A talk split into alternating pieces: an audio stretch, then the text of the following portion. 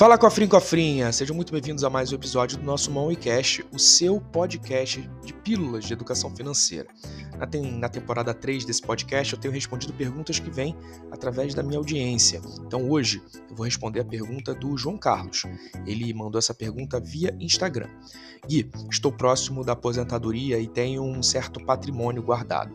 Como posso garantir um rendimento estável em meus investimentos para que isso possa custear a minha vida. Quero que esses rendimentos, juntamente com o INSS, sejam a minha renda a partir de agora. João, excelente pergunta. Quando a gente está próximo da aposentadoria, a gente tem que pensar num conceito de alocação de ativos, diversificando nossos investimentos, mais agora em renda fixa do que em renda variável. Sua carteira, a partir de agora, ela tem que ter duas funções primeira delas é ter uma constância na hora de te entregar rendimentos e também vencer a inflação para que você tenha aí uma, long, uma, uma longevidade maior desse teu patrimônio gerando essa renda. Então, vamos lá. Primeira coisa, você tem que ficar muito atento aos índices, principalmente ao IPCA. Você vai ter que alocar a tua carteira em renda fixas, por exemplo, CDBs, LCIs, LCAs ou até títulos atrelados ao IPCA, que possa te dar uma rentabilidade anual mais vencer o índice de inflação para que você tenha a segurança de que teu patrimônio não está perdendo valor ao longo dos anos.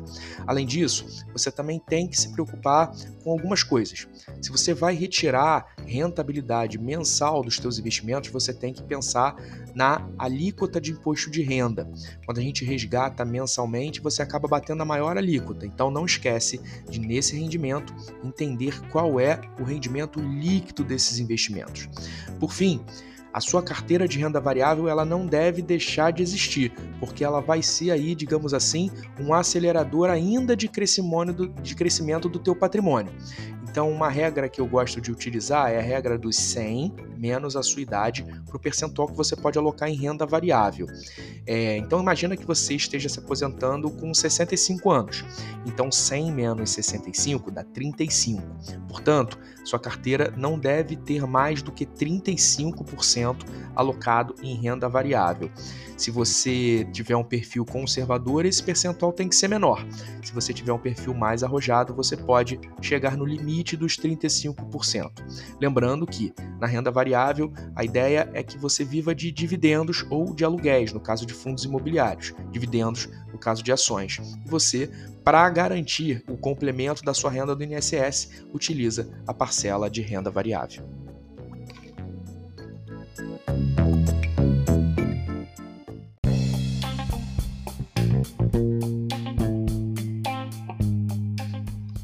Cofrinho, cofrinho, esse episódio vai ficando por aqui.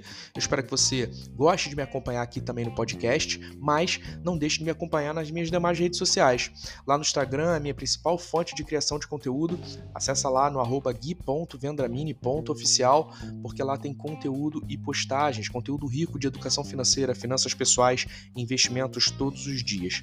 E não deixa de conhecer o meu treinamento de finanças, o M6PI, o método dos seis passos infalíveis, que é o meu treinamento finanças pessoais que já ajudou mais de 3 mil famílias a saírem do caos financeiro, endividamento, desorganização financeira. E nesse treinamento eu tenho módulos específicos de criação de riqueza, onde eu ensino você a investir do absoluto zero, mesmo que você não saiba nada.